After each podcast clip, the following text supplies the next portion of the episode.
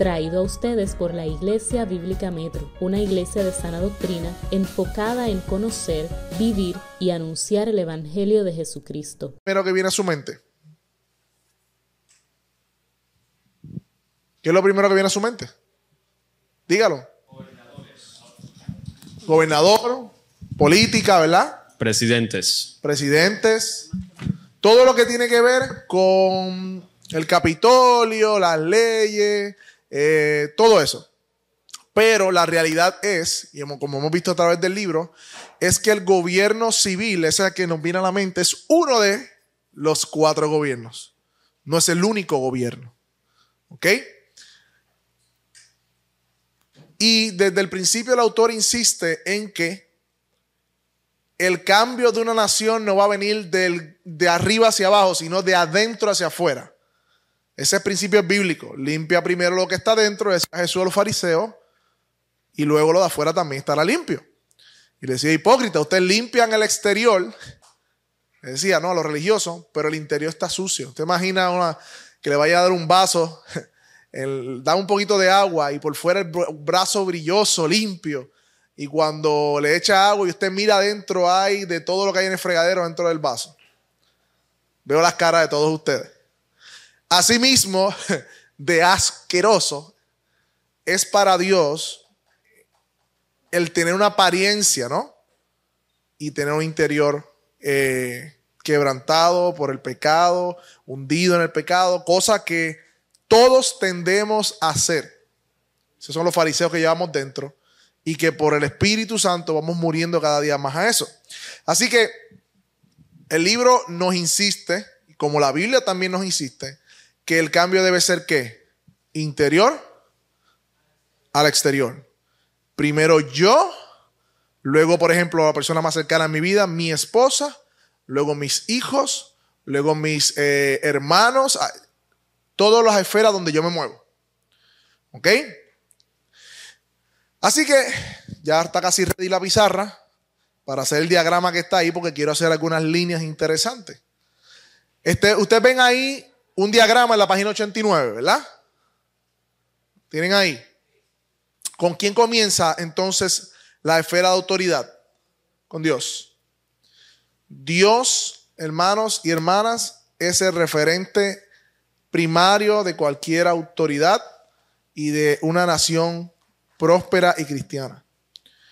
Si quitamos a Dios de la ecuación, cosa que quiere hacer, por ejemplo, los gobiernos eh, totalitaristas o totalitarios, eh, la religión cristiana es una amenaza, eh, un referente de un Dios es una amenaza, por eso los chinos son, en China el cristianismo es prohibido, es perseguido, porque Dios es un referente de autoridad. Y al ser un referente de autoridad, le quita al Estado poder. ¿Ok? Y siempre la iglesia cristiana va a ser una atacado por el cristianismo, una resistencia para todos aquellos que están en busca de una sociedad, por decirlo de una manera más liberal, más de izquierda, por decirlo de una manera, que se tiene unas cargas políticas adicionales, o más progresista, o más humanista. ¿Ok? Y sí, la sociedad no está la, sociedad no tiene problema con Buda. ¿Qué? Tú sabes, todos los centros budistas. Mi hermana trabajaba en un centro de gobierno y ahí hacían ciertos rituales semanalmente o mensualmente donde ponían a los empleados a participar que cuando ella pues, se puso a investigar tenían que ver con el budismo. Normal. A ellos no les molesta el hinduismo, a ellos les molesta el cristianismo. ¿Ok? Eh, y el cristianismo bíblico, porque tampoco le molesta la referencia de un Dios bueno que está por ahí, que no le importa nada lo que pasa en mi vida y que me permite vivir como yo quiera, ¿no? La sociedad no le importa eso. Pero tener un Dios que va a juzgar, que es santo y que demanda, ¿no? Eh, sometimiento, eso no es conveniente. Así que Dios es el referente de autoridad primario. Interesantemente, le sigue qué? Ok, individuo. ¿Cómo se llama eso del individuo? ¿A cómo? ¿El qué? el autogobierno. Muy bien. Auto. Gobierno. Muy bien, después le sigue. Familia, ¿verdad? Fam, familia. Después le sigue, o más o menos dentro de la misma esfera, iglesia. Y después, Estado o gobierno civil. Ahora bien, por decirlo de alguna manera, cada esfera de autoridad se debe a la otra, a la otra. O sea, esto es un gobierno, esto es un gobierno, esto es un gobierno y aquí también hay unos asuntos de autoridad también. El Estado también tiene unos asuntos de autoridad y responsabilidades. ¿Ok? El problema está cuando uno de estos gobiernos interfiere o invade este, la propiedad, por ejemplo, privada de un individuo o que viene siendo interna o externa, cuando invade la familia, eso puede ocurrir de iglesia también. Hermano, hay iglesias que también, eh, por ejemplo, aíslan a, los, a los, sus miembros y de toda la sociedad y de toda su familiar y los ponen en contra. ¿sabes? Eso no sucede, que son controladoras también, ¿no? No solamente el Estado. Y también hay problemas cuando este que está aquí, individuo, ¿verdad? Que lo que hemos vivido, invade, ¿no? Al individuo, al gobierno del individuo, al gobierno de la iglesia al gobierno de la familia. Básicamente, por decirlo de una manera, el Estado, por, por ser benevolente, ¿verdad? Se considera, o el mundo lo ve así. El Estado y Dios igual. Por ende, someterme a Dios es someterme al Estado. O someterme al gobierno civil. Esa es la visión general que tiene aún la iglesia cristiana. De hecho, yo diría que en ocasiones lo ponen aquí. ¿Ok? Y todo este tiempo que hemos vivido ha, eh, ha revelado la condición de cómo vemos estas relaciones de autoridad y cómo cuán fragmentadas y fracasadas están según a la luz de la Biblia. ¿Ok? Si tienen un borrador o un papel o algo que me ayuden para ir borrando. Y esto, hermanos, es un peligro porque si esto sucede, si esto sucede, el propósito de Dios y el avance del Evangelio va, a querer ser detenido, va a ser estorbado, porque esta, este, gracias, este funcionamiento no cumple ¿no? con el propósito de lo que Dios hizo y creó. ¿Está bien? Hay una violación a su orden. ¿Ok? Ahora bien, página 90. Vamos a comenzar con el gobierno del individuo. ¿Está bien? Vamos a ir por parte.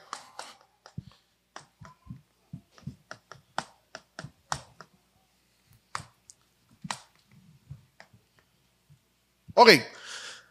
Responsabilidades y límites y autoridad del gobierno individual. Número uno, ¿qué, ¿cuál es la responsabilidad del gobierno del individuo? Del autogobierno. En primer lugar, ¿a qué Dios llama a todo hombre? a que le adore a Él. Eso es un llamado general en la Biblia. A la adoración. Y cuando decimos adoración, englobamos, ¿no? Todo lo que tiene que ver con rendir culto, homenaje, servicio, entrega a Dios. Hermano, cada uno de nosotros somos llamados por Dios para que le amemos con todas nuestras fuerzas, con toda nuestra mente, con todas nuestras eh, corazón, con todo lo que somos. Algo que yo he dicho, a Dios no le interesa un domingo de tu vida. Dios no murió para que tú vinieras un domingo. Jesús no murió en la cruz para que tú y comprarte para precio de sangre para que tú vinieras un domingo a la iglesia y tú seas el creyente de domingo. Él, él murió en la cruz para comprar tu vida completa. Por ende, el individuo Tú y yo nos debemos primariamente a nuestro Dios. Y cada día, hermanos, cada día vamos muriendo a nuestro yo por el poder del Espíritu y viviendo a la luz de nuestro verdadero Señor Jesucristo. ¿Qué más hay ahí? La A, ¿qué dice? De adoración. ¿Cómo yo muestro Verdadera adoración. Adoración es devoción, no. Oración, ¿qué más dice? Eh, oración personal, lectura de la Biblia, estudio, meditación. Meditación. Meditación.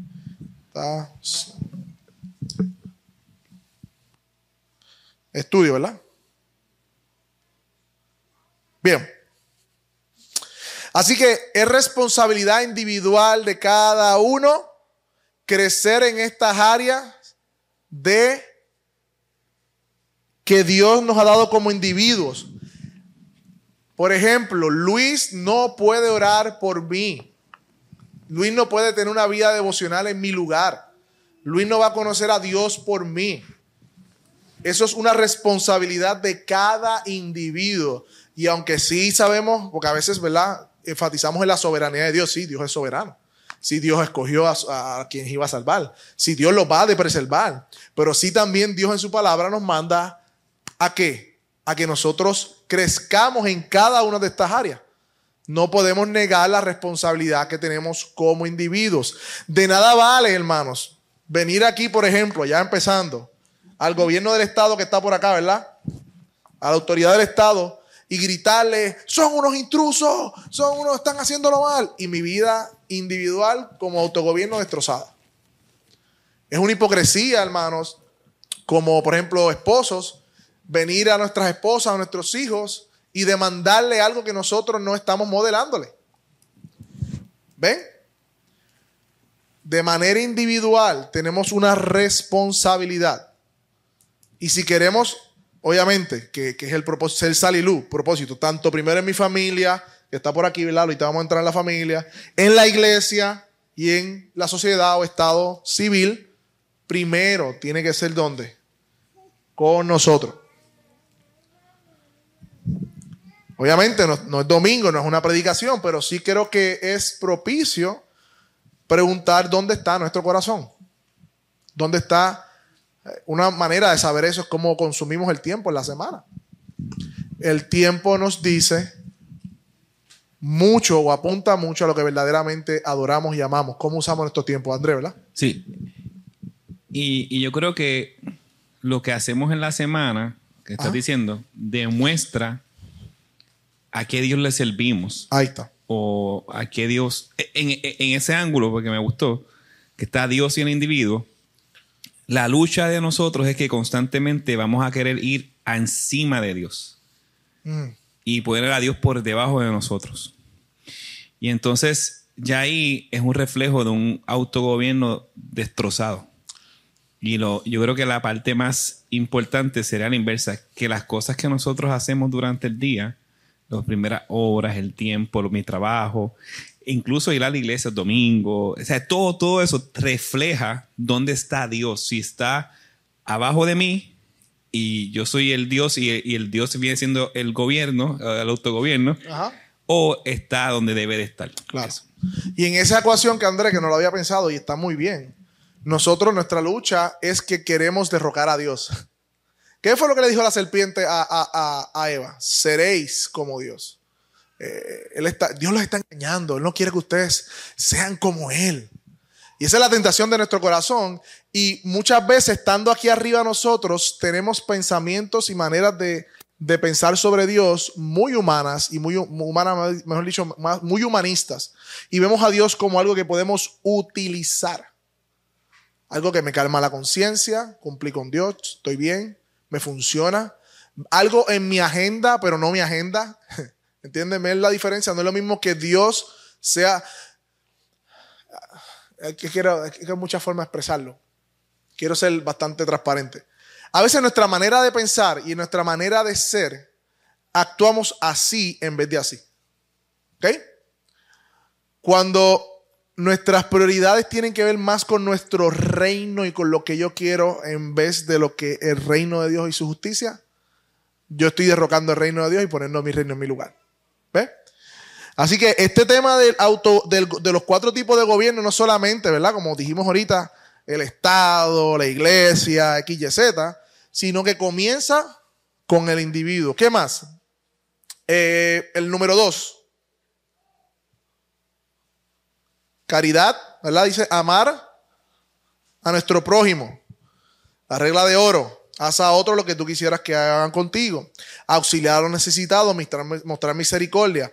Hablar verdad. El evangelismo, hermanos. La exhortación y la edificación. Involucrarse, sociedad, gobierno, conversión de las instituciones. Todos nosotros, ah, y tú sabes por qué podemos hacer todo eso, porque somos imagen de Dios. Imagen de Dios. ¿Qué quiere decir eso? Vamos a otro lugar. Que si Dios nos hizo a su imagen, podemos que, tenemos que, voluntad, razón, eh, y tenemos, somos seres morales. ¿Ok? Si Dios nos hizo a su imagen, reflejamos el ser de Dios en esa manera. Por ende, hermanos, parte de auto- nuestro autogobierno tiene que ver en reflejar la imagen de Dios al mundo, en el amor, en la misericordia. Pedro dice algo bien interesante, aunque eso va donde- también donde gobierno de la iglesia, pero como individuo, cada uno el don que ha recibido, ministre uno al otro. Todos nosotros hemos recibido un don de Dios. Y no es para nosotros, es para ministrarlos unos a otros. Cuando como individuos vivimos vidas individualizadas, no estamos cumpliendo la función de someternos a Dios porque Dios nos manda en su palabra, en su gobierno, a que podamos amar a nuestro prójimo, sirviendo a nuestro prójimo con los dones y talentos que nos has dado, con los recursos que nos has dado, con el tiempo que nos has dado. Eh, Andrés. Sí, yo sé que vas a hablar de eso en el punto 3, lo que vas a hablar del, del mandato cultural, pero Ajá. antes de llegar ahí, yo no sé si usted le ha pasado en su experiencia diaria que cuando usted hace algo de dar a otros sin esperar a cambio, se siente como, como bien o satisfecho. Eh, ¿Le ha pasado eso a alguno de ustedes? Que como, ¿no? algo de caridad, eh, hiciste una labor, no tanto por querer ponchar con Dios, eso es pecaminoso. Genuino, genuino. Algo genuino, que Ajá. tú quisiste hacer algo y viste el fruto y vi- viste la respuesta de la persona que, que recibió con gozo y alegría esa dádiva que tú le diste. ¿Cómo ustedes se sienten?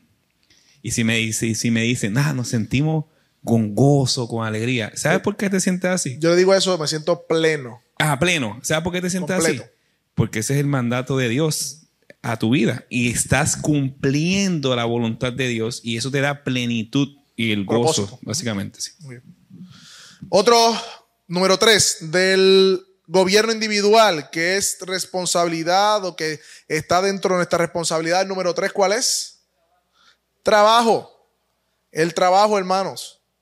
Eh, alguien dijo una vez, Dios no llama vagos.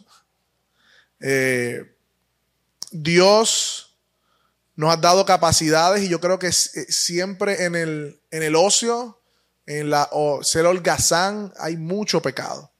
Eh, como dice, mente de- despejada, taller de Satanás, no sé, algo dicho así que dice.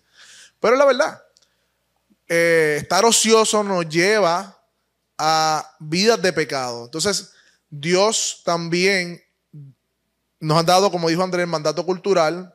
Cuando llama a crear, Adán, Adán le dice, nombra a los animales, cultiva el huerto, come del árbol, de todo lo que hay ahí. Este, y el trabajo no es una maldición. El trabajo es una bendición de Dios. Lo que vino después de la caída no fue el trabajo, fue como dice el sudor. Con sudor y con esfuerzo tendrás que entonces alimentarte y trabajar la tierra, te dará caldo, espina, ¿no?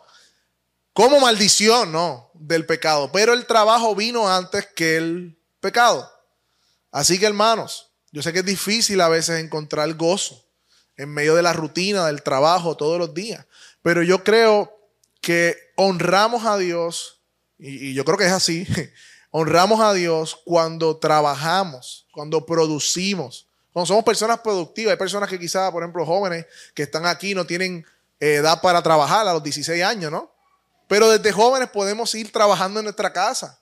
Podemos ir haciendo tareas, podemos ir eh, acompañando. Yo acompañaba desde los 12 años, recuerdo a mi papá en la fotografía. A veces no quería ir, quería que jugando, jugando Nintendo. Él me llevaba a la fuerza, tienes que venir conmigo.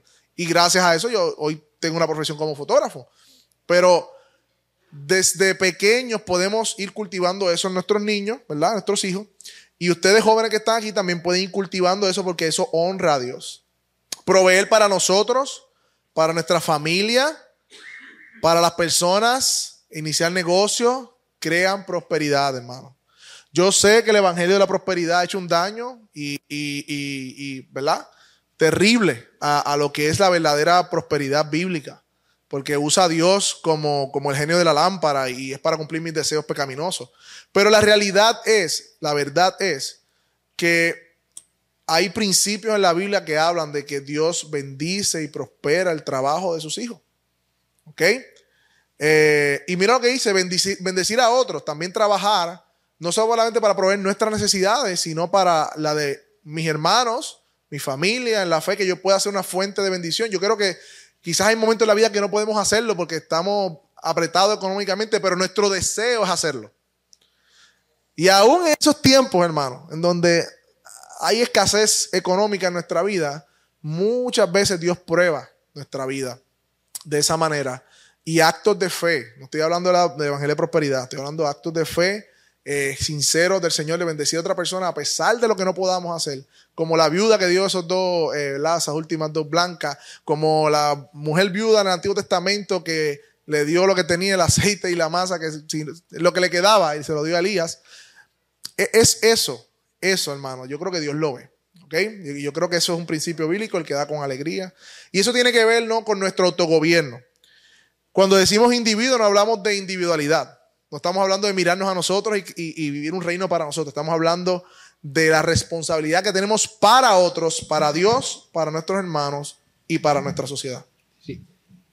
Eh, mm, si, la, si la numeración es simplemente incidental o si son tres esferas que, que convergen en algunos o, o, una idea de simultaneidad, porque la primera, la adoración, e, ese es fácil ponerla número uno. Claro. Pero entonces la segunda y la tercera, pues no sé si, si ese es eh, más allá de un orden incidental, pues quizás. Sí, yo creo que es incidental. Quizás pudiera ser la 3-2 y la otra 3, pero yo creo que es incidental. O sea, que no hay un orden en las últimas dos que dijimos, sino que tienen que ver, se dan simultáneamente, por decirlo de una manera. Sí.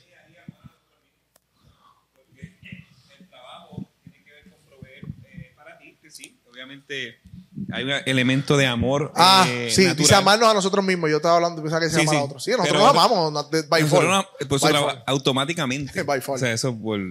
Pues, todo el mundo se viste porque, porque se ama. El problema es que a veces nos amamos demasiado y no queremos compartir con nadie lo que tenemos. Así que eso. pero nada, eso, pero es, buen punto lo que. El, el, orden debería cambiar si fuera por orden, sí. Hermano, ¿qué pasó con la, con la baja autoestima? Entonces recuerdan que todo era baja autoestima en este país. Antes que existieran las redes, más o menos, para mi tiempo en la, en la, en la, en la escuela intermedia, todo era baja autoestima. Y todo era baja autoestima. Y cuando en la iglesia, todo, y entonces la psicología se metió y hay que animar a la gente que se. ¿Realmente la gente tiene baja autoestima o tiene una contra alta autoestima? Yo creo que nos estimamos demasiado y eso usted lo ve en todos lados, hermano. La gente en las interacciones no pueden recibir un no, no pueden recibir no puede. Se molestan porque se ven tan, tan grandes ellos mismos.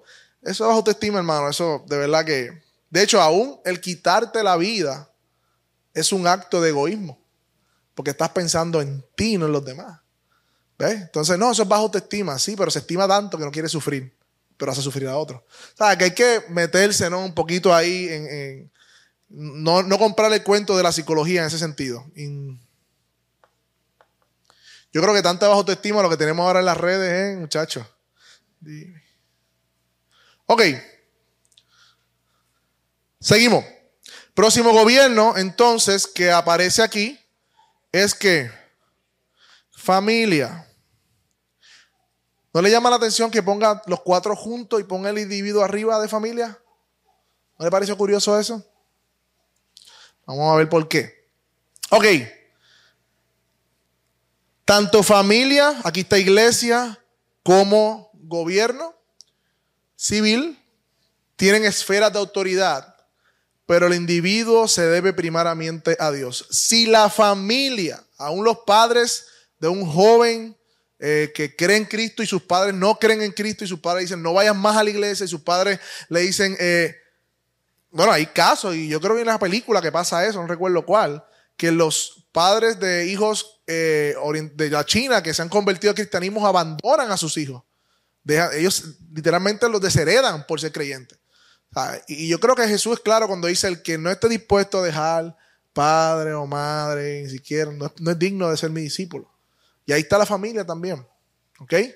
Sí, y aquí en Puerto Rico, yo creo en general hay un valor hermoso hacia la familia, está bien. Pero si usted pregunta, todo es familia, todo es familia, sí, pero a veces eh, subimos a la familia a nivel de Dios. Y hay que tener cuidado con eso, hermano. Dios va primero y mi relación de autoridad con Dios va primero que aún mi relación familiar. ¿Ok? Bien, una familia es simplemente y cuidado que nos censuran. El matrimonio es simplemente un hombre y una mujer quienes han pactado juntos cumplir el deseo de Dios para ellos ser fructífero y bendecir al mundo. El matrimonio, hermanos, entre un hombre y una mujer. No es eso, eso si yo lo digo eh, en cualquier otra esfera que no sea esta, eh, te tiran piedras, hermano. Este es entre un hombre y una mujer. Porque el matrimonio es una institución dada por Dios. Y si Dios dio la institución del matrimonio, Él es el dueño de esa institución, Él dice cómo es esa institución. De hecho, yo escuché eh, hace tiempo algo sobre el tema del matrimonio. Y la palabra matrimonio viene de matriz. Y un matrimonio es una pareja que puede producir más hijos, más prole, como le dicen políticamente, que van a trabajar en una sociedad, ¿no? Por ende, el gobierno civil se supone que proteja el matrimonio tradicional. Porque ese matrimonio tradicional le va a dar hijos, que esos hijos van a trabajar en una sociedad. Hermano, no yo, cogí en, geografía política cómo la sociedad va envejeciendo, especialmente Europa empezó, pero nosotros también. La tasa de natalidad creo que está en 1.2% en Puerto Rico. Y eso es un suicidio que estamos haciendo como sociedad. No lo vamos a ver nosotros ahora. Eso lo vamos a ver eh, quizás en 100 años. Bueno, nosotros, nuestros hijos. Pero poco a poco la sociedad está envejeciendo. Hay menos jóvenes eh, para el trabajo. Y una sociedad si no tiene prole trabajadores se está autosuicidando. Para que ustedes vean cómo cuando el gobierno no responde a los mandatos de Dios en cuanto a asuntos tan básicos como la familia, es como tirarse un tiro en el pie.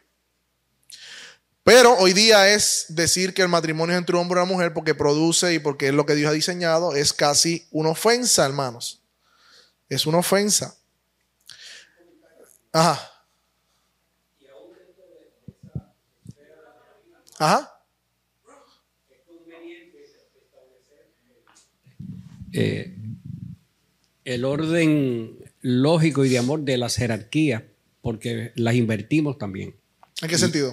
Bueno, eh, la familia se, como tú bien dijiste, te referiste al matrimonio, que hablaste incluso de matriz, matrimonio. Entonces, ¿cuál es la primera lealtad si no es entre esos cónyuges?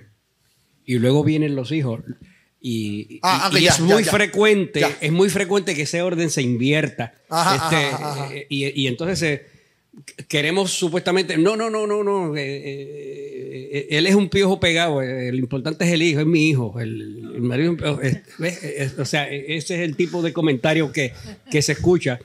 Y eso no es parte del plan de Dios. Claro, es bien importante que de eso. Claro. Dentro de cada una de estas esferas hay también niveles de autoridad y relaciones saludables y no saludables. Y lo que está hablando el hermano eh, Carlos tiene que ver con que cuidar esta relación papá-mamá, esposo y esposa tiene prioridad sobre relación hijos. ¿Ok? Y de hecho, yo adelantaría un poco más. Luego este hijo o hija se casa y ya papá y mamá ya no es autoridad sobre hijo o hija. Dejará al hombre a su padre y a su madre y se unirá a su mujer ya a otro gobierno. Y muchos problemas hay cuando papá o mamá no entienden los límites de ese gobierno. ¿Ok? Eso también es otro asunto ahí, ¿no? ¿Verdad? Que podemos seguir expandiendo. Ajá.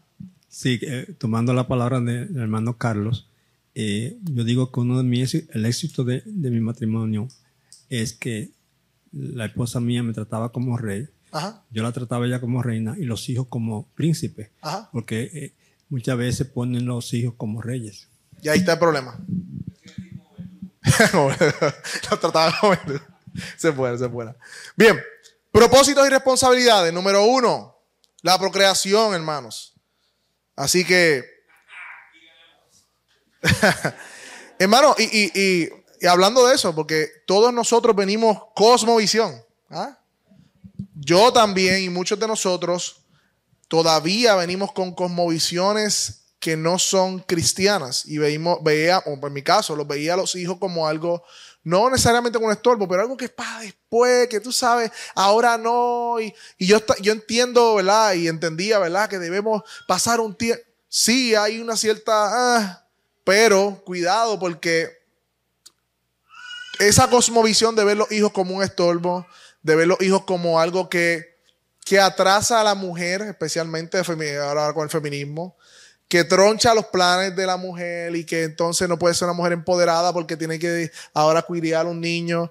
Entonces, todo eso no proviene de una visión bíblica del matrimonio y la familia. ¿Ok?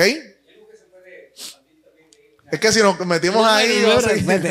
Por ejemplo, las bendiciones. Nos gusta recibir bendiciones. Pues tengo un automóvil si Dios me da otro, qué chévere, me dio uno. O tengo una casa, tengo dos, ¿verdad? Entonces nos jactamos siempre, los hijos son una bendición. Me dieron uno. ¿Hasta cuántos son una bendición? Porque, entonces después digo, no, no, no, espérate, no, no, no me des más bendiciones porque ya, quiero detenerlo.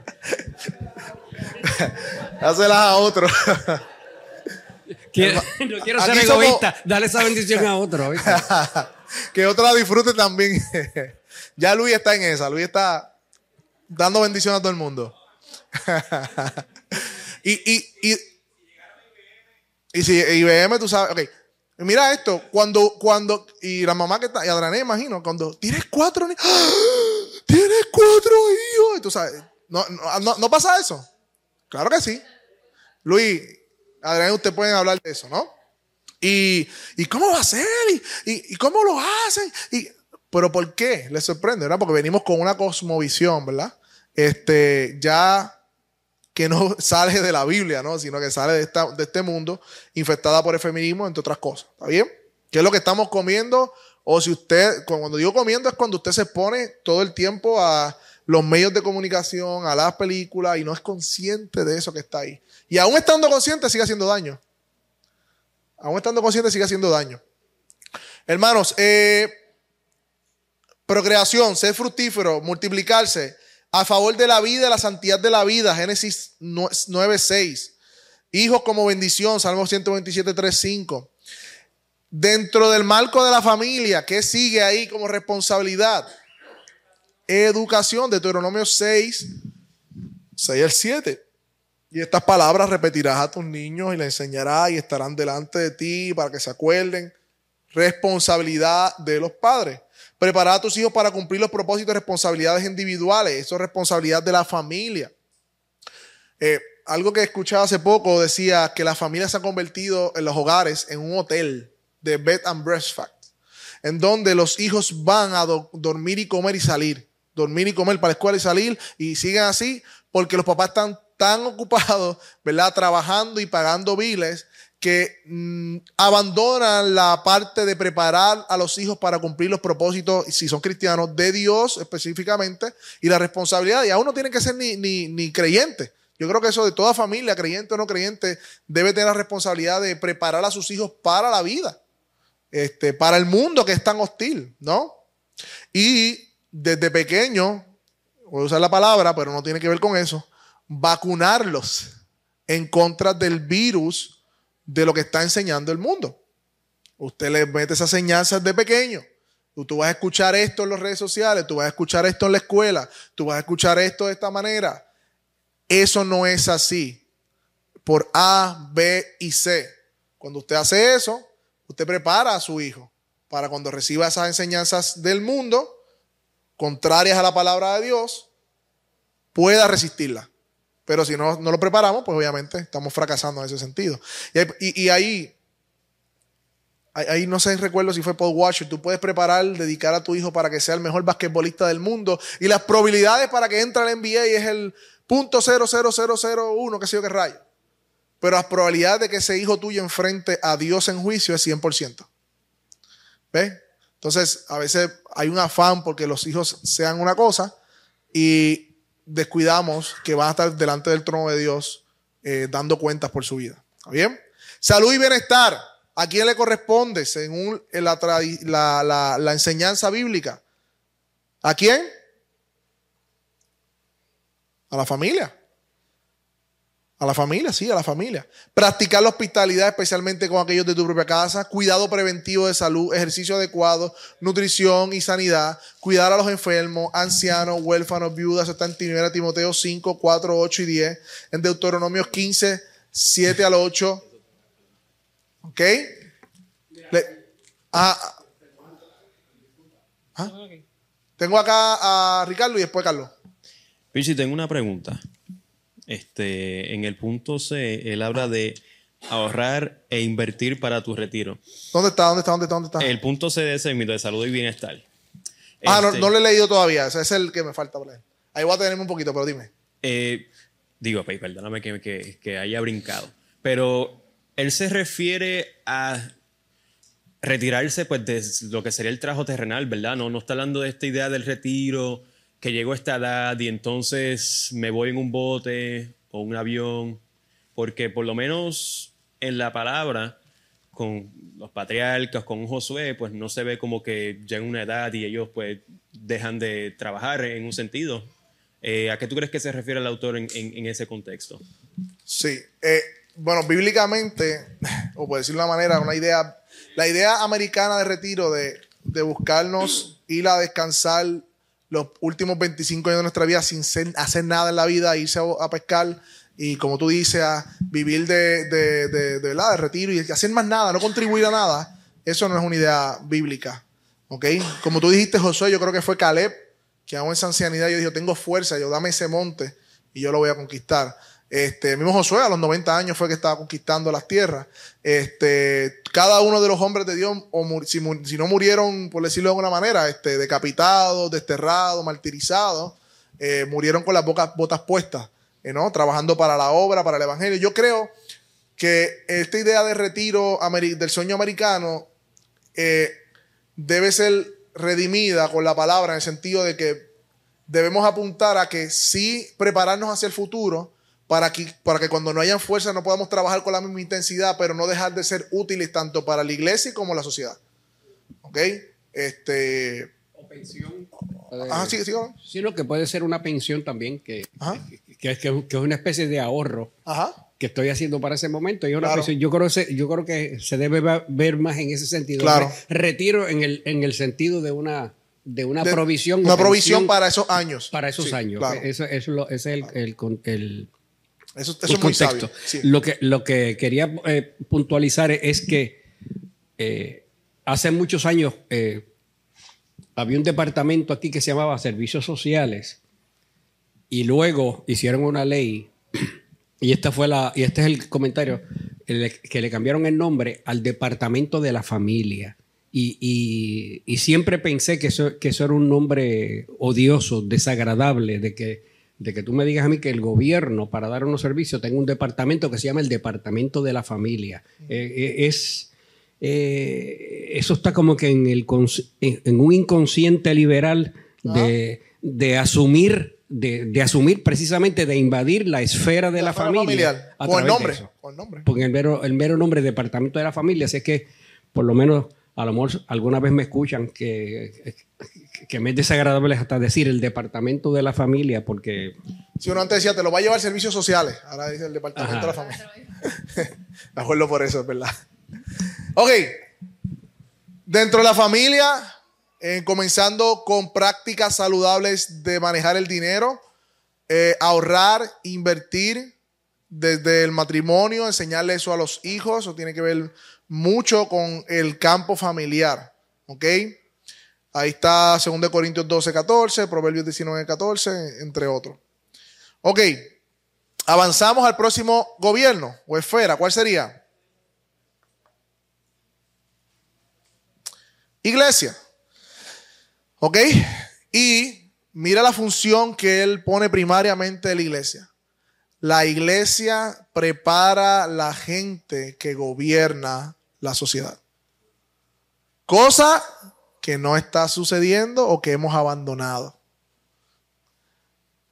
¿Por qué?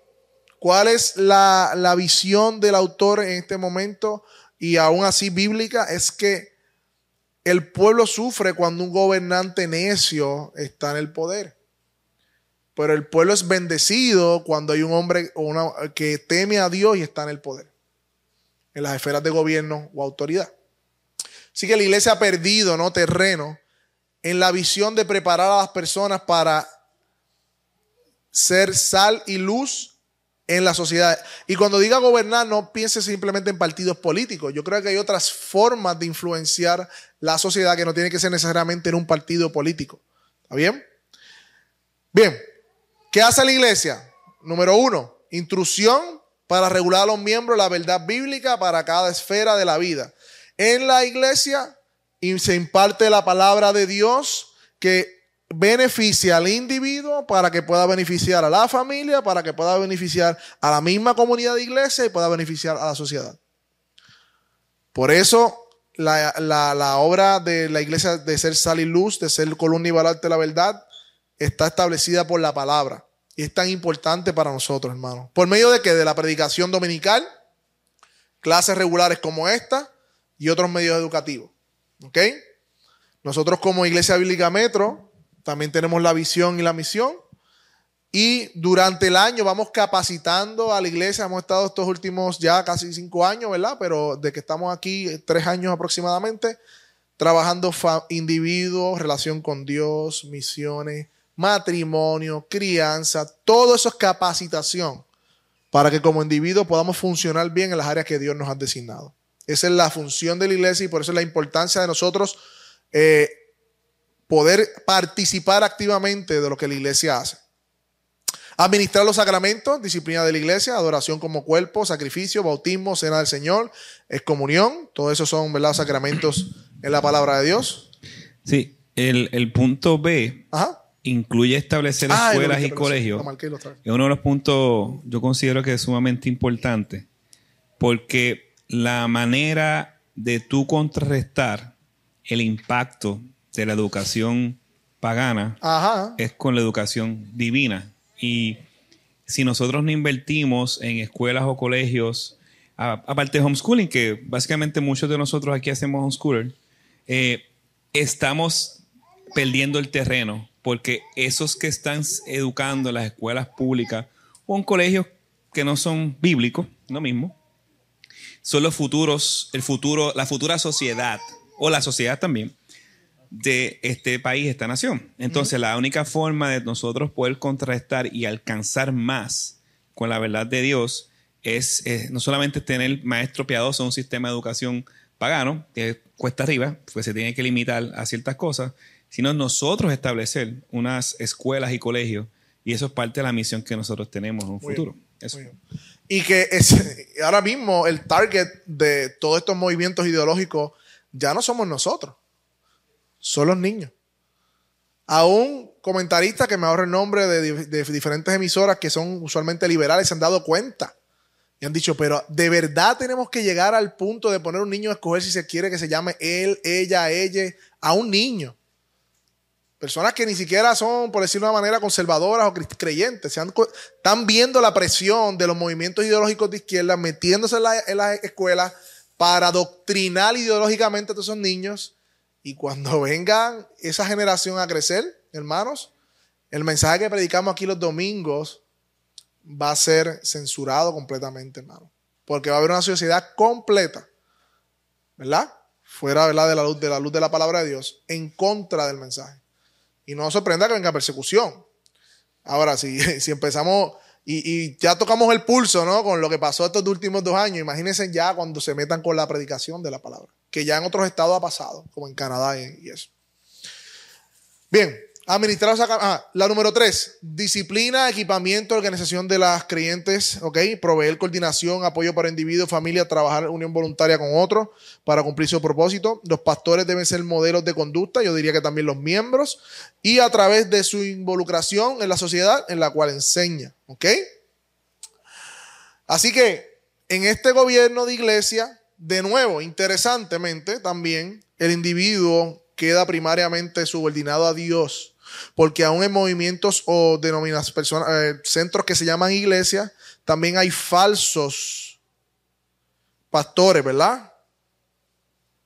O pastoras, pastores, lo que sea, apóstoles y todo eso. Y cuando ese falso es, eh, ¿verdad? El pastor de la iglesia, el individuo que se da cuenta de esa falsedad no tiene que estar sometido a eso, puede liberarse porque se debe a Dios primeramente. ¿Ok? Por eso es importante siempre, y aún en la familia, como expliqué ahorita, entre papá, hijo, lo que sea, los hijos sí deben estar en obediencia y sumisión a sus padres, claro que sí. Pero si su padre lo lleva a pecar, roba, roba más que yo, papi. Y el niño tiene conciencia de creyente, ¿no? Yo no debo someterme a papá para pecar contra Dios. ¿Ok? Eh, la autoridad primaria es quién? Dios siempre, individuo y de lo demás. Bien, y la última entonces, hablamos, hemos hablado mucho de eso, el gobierno civil. Gobierno civil. Y el propósito del gobierno civil ¿la? es que proteger a los justos, ciudadanos sujetos a la ley, protección de la vida, libertad y propiedad en contra de los quebrantadores de la ley doméstico o extranjero. Los gobiernos están para asegurar los derechos inalienables dados por Dios. ¿Cómo? La propiedad privada, la propiedad interna, privada y externa. Se supone que el gobierno asegure eso, la vida, la libertad. Ahí están los textos.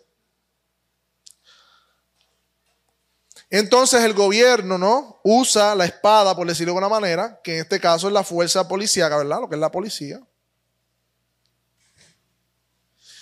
Para poder ejercer control y poner orden y establecer la ley para el orden.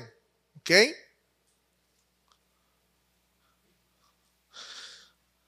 También la protección contra el abuso del gobierno por medio de qué? Se supone, por medio de qué? Descentralizar el poder, el gobierno, separar el poder y elecciones de representantes.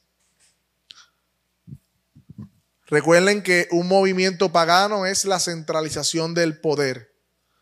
Y el gobierno pagano tiende a buscar centralizar el poder. ¿Ok? Y, obviamente, número dos, castigo al maleante o al criminal. ¿Ok? Establecer una constitución con leyes justas y pena de muerte. Jueces imparciales. Ajá. Y juicio justo para establecer la justicia. ¿Ok? Esas son las responsabilidades del gobierno civil. Y como hemos dicho en otras ocasiones, el gobierno civil puede decir, no pueden predicar más la palabra de Dios. No pueden decir eh, que la homosexualidad es pecado. No pueden decir X, Y, Z.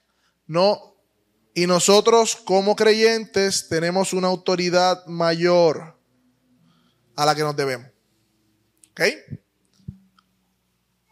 Así que ahí vemos a Pedro nuevamente y a Juan cuando el Sanedrín con el gobierno se reunió y dijo, no hablen más de ese Cristo. Y él le dijo, considere si es justo usted obedecer a Dios antes que a los hombres.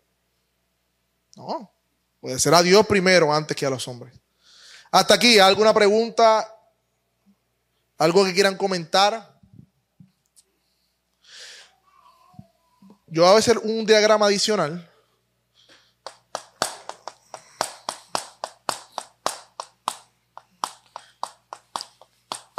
Porque este es un diagrama más, como, ¿verdad? Como lo presenta el libro.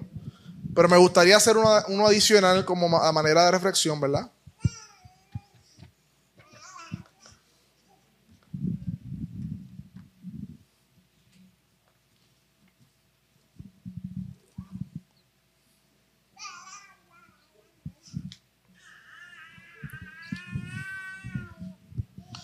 Sociedad y gobierno, gobierno civil, ¿verdad? ¿Qué ven en esto?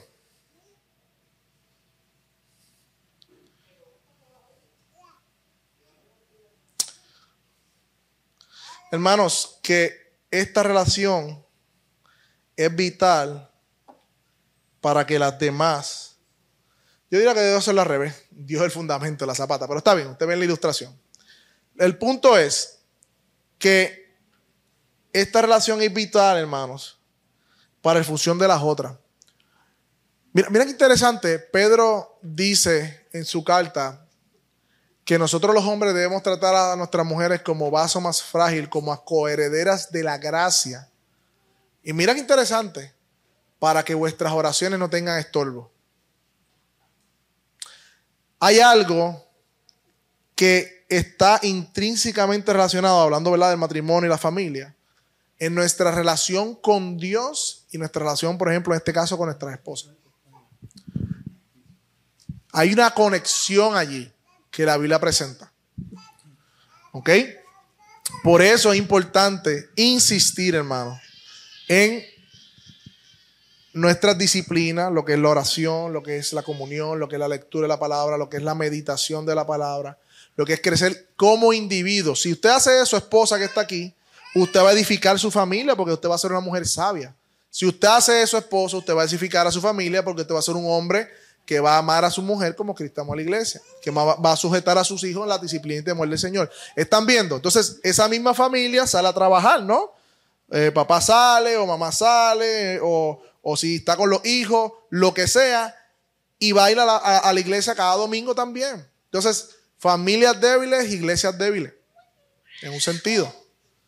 Familias fracturadas, iglesias fracturadas.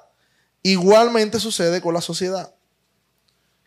Y esto, ¿verdad? Usualmente vamos de aquí al gobierno, está bien, lo podemos hacer y yo creo que es nuestro deber, pero debemos mirar siempre primero nuestro corazón hacia lo demás. ¿Algo que quieran comentar sobre eso, añadir? Bueno, Carlos primero y después... No más, tío.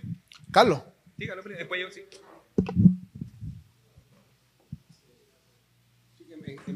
Es muy, útil, eh, eh, eso que acabas de borrar es muy útil. Ajá. Este, sorry, sorry, sorry.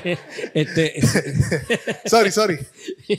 Eh, es bien importante eso que acabas de borrar, ¿verdad? Este,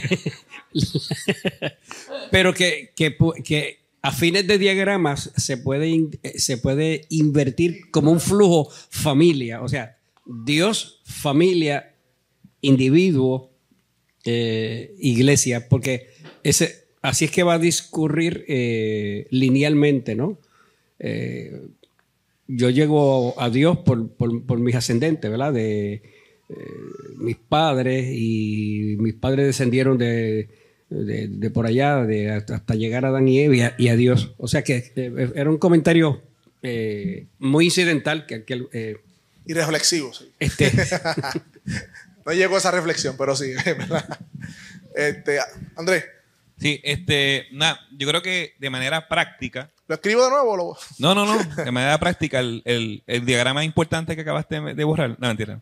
De, manera, de manera práctica, eh, no sé si usted puede visualizar esto. En pocas palabras, lo que está diciendo Víctor es, número uno, nuestra responsabilidad con Dios, ¿verdad? Como individuo, como, como ser humano individual. Y esa responsabilidad con Dios me lleva a trabajar para la gloria de Dios, a producir, me lleva a tener una familia para la gloria de Dios, eso, tiene un montón de implicaciones. Y el punto es que el papel del gobierno al final es cuando eh, hay una ausencia de autogobierno. Entonces, aquí viene mi punto. Menos dependencia del gobierno más nosotros estaremos dependiendo de Dios y de nuestro autogobierno. Entonces, ¿qué quiere decir eso? Nuestro esfuerzo mayor es a depender más de nosotros mismos, del esfuerzo que tenemos como seres humanos pensantes, a través del trabajo, a través de la capacitación, estudio, a través de mi relación con Dios. Y eso eh, eh, va a tener unas repercusiones en la sociedad que vivimos. Pero a medida que nosotros descuidemos nuestro autogobierno, por consiguiente familia, iglesia, entonces vamos a ser más dependientes del, del, gobierno. Y entonces debemos luchar para que eso no sea una realidad. Como yo expliqué una vez, hay momentos en la vida que es difícil, pero tenemos que aspirar a más. Y no estamos hablando de evangelio prosperidad, sino que debemos aspirar a, más. Y el hermano Víctor sabe que yo soy pro que cada uno de nosotros nos desarrollemos. Eh, negocios propios, eh, estudiar, eh, estudiar mucho, pues porque eso tiene que ver con glorificar a Dios. ¿Okay? Eso. Adrián tiene una pregunta, Pichi, para ti. ¿Tú eres que está hablando? En realidad era que al principio había el diagrama donde estaba Dios, individuo y entonces las otras tres familias. Entonces mencionaste que tenía eh, algo que ver con que estuviesen, estuviesen esas tres abajo, pero como que no, no sé si lo dijiste, no sé si me lo perdí. Sí, porque si familia se revela, el individuo se debe a Dios primeramente. Si iglesia se desvía de la verdad, el individuo se debe a Dios primeramente. Igual, si el gobierno se revela contra Dios, el individuo se debe a Dios. O sea, en ese sentido, el individuo está por encima del gobierno, en ese sentido, familiar, eh, iglesia. Y no estoy diciendo que el individuo no se somete voluntariamente a, una, a un sometimiento sabio, cauteloso, a su iglesia, a su, a su familia, a sus padres, sí, eso sí. Pues la misma Biblia muestra esas relaciones de sujeción. Claro que sí. Ahora bien, cuando hay una rebeldía contra Dios, el individuo queda libre de, de, por decir la manera, de someterse a ese gobierno porque está pecando contra Dios. Por lo menos en esa área, no estoy diciendo en todas las áreas. Vamos a suponer que es una área en la familia. Este, vamos, familia hace algo que es bien pagano. Una fiesta familiar pagana, pero que tú sabes que invitan a unos tíos que están en la brujería, qué sé yo. Eh, y lo hacen anualmente y tú eres creyente. Y ahí se invoca a qué sé yo quién. En esa área, vamos a suponer que en otra área, como hijo, ¿verdad? Como parte de la familia te sometas, sí, pero en esa área tú no tienes, no puedes someterte familia, porque está quebrantando la ley de Dios. ¿Ves? ¿Ven ese punto ahí? Ajá.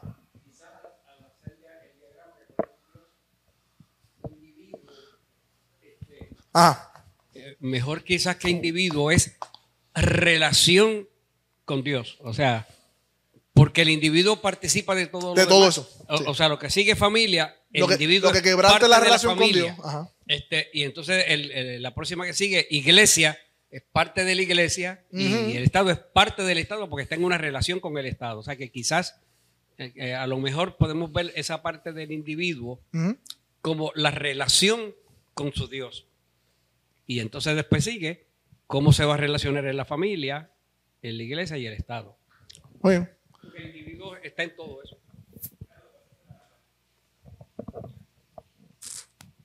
Hola, hola a todos. Eh, voy a mencionar algo súper breve, algo más testimonial por la reflexión que he podido hacer por lo que has estado compartiendo.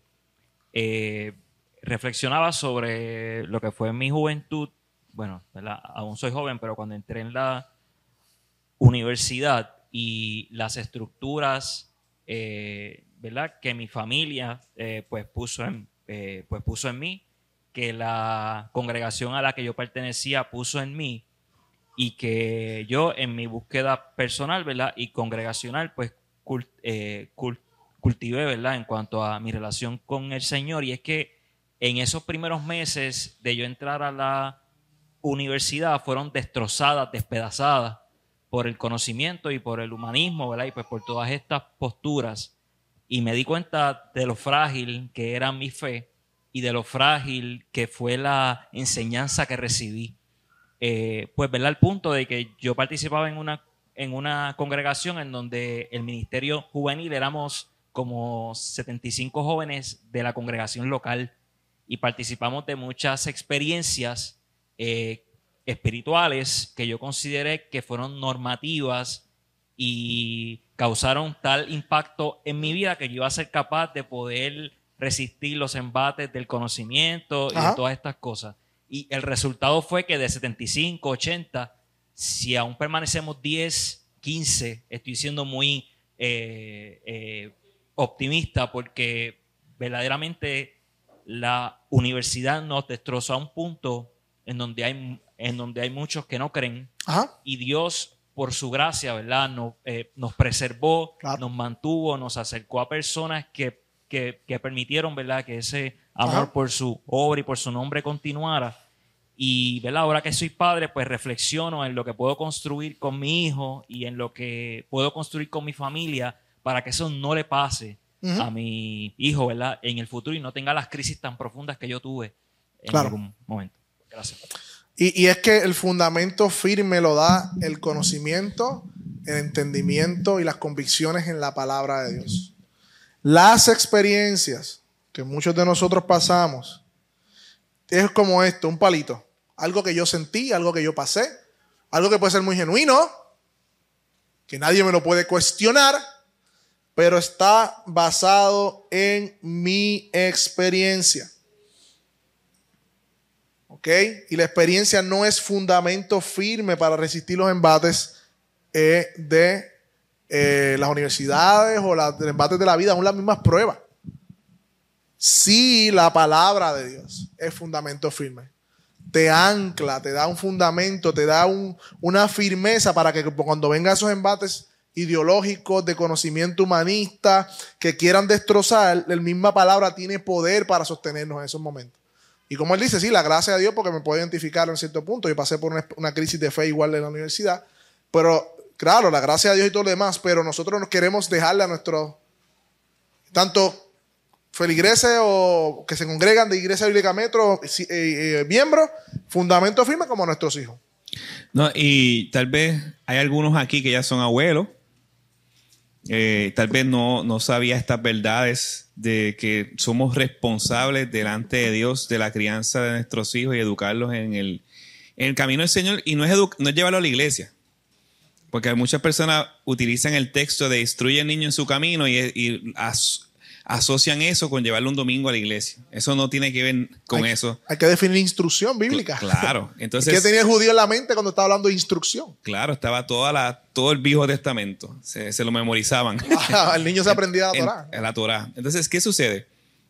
De mismo, con, esta idea que tengo en mente, los quiero animar.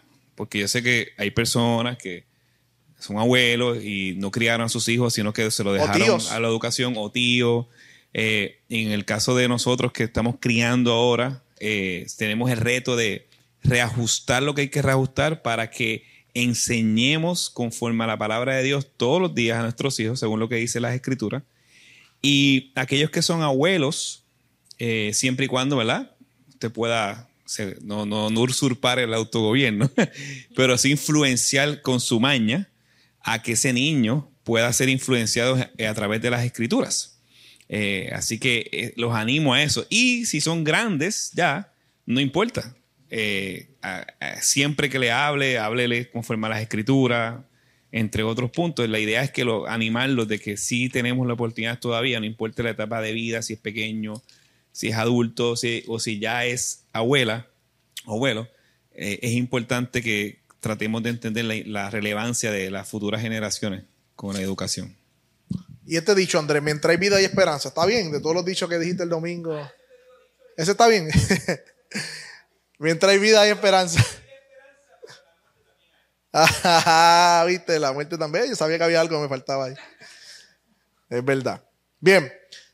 Para terminar, hermanos, como dijimos, el fundamento de toda la sociedad, todo lo demás tiene que ver con mi relación con Dios. Hermanos, Satanás nuestra carne, la sociedad en que vivimos va a estar constantemente peleando por nuestra atención, por nuestro tiempo, por nuestra devoción.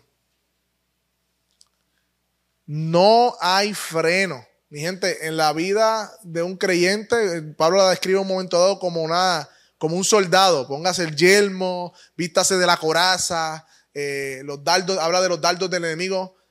Mi gente, Satanás, por decirlo de alguna manera, aunque un, diablo vencido, sigue acechando a los hijos de Dios y quiere estorbar su relación con Dios. A través de la culpa, a través del entretenimiento, a través de muchas cosas. ideas falsas, que pueda dañar su relación en la familia y que pueda dañar la relación con su iglesia y sabotear la obra de Dios. Sabemos que al final está destruido, que no va a poder hacerlo, pero aún así nosotros no estamos exentos, hermano, de ser distraídos por todas las cosas en la vida. Puse redes sociales, entretenimiento, el dinero. Cuando puse esto es un espejo, mirarnos a nosotros mismos. La autosuperación, querer mirarme a mí mismo y, creerme, ¿verdad? Este, entretenerme o enfocarme en mí como persona sin, sin, el reino de Dios. Todas esas cosas son tentaciones, hermanos, que vamos a estar atravesando. Y en Filipenses dice Pablo, hermano. Eh, si quieren, vayan conmigo. Filipenses 2, vamos a terminar con esto. Filipenses 2.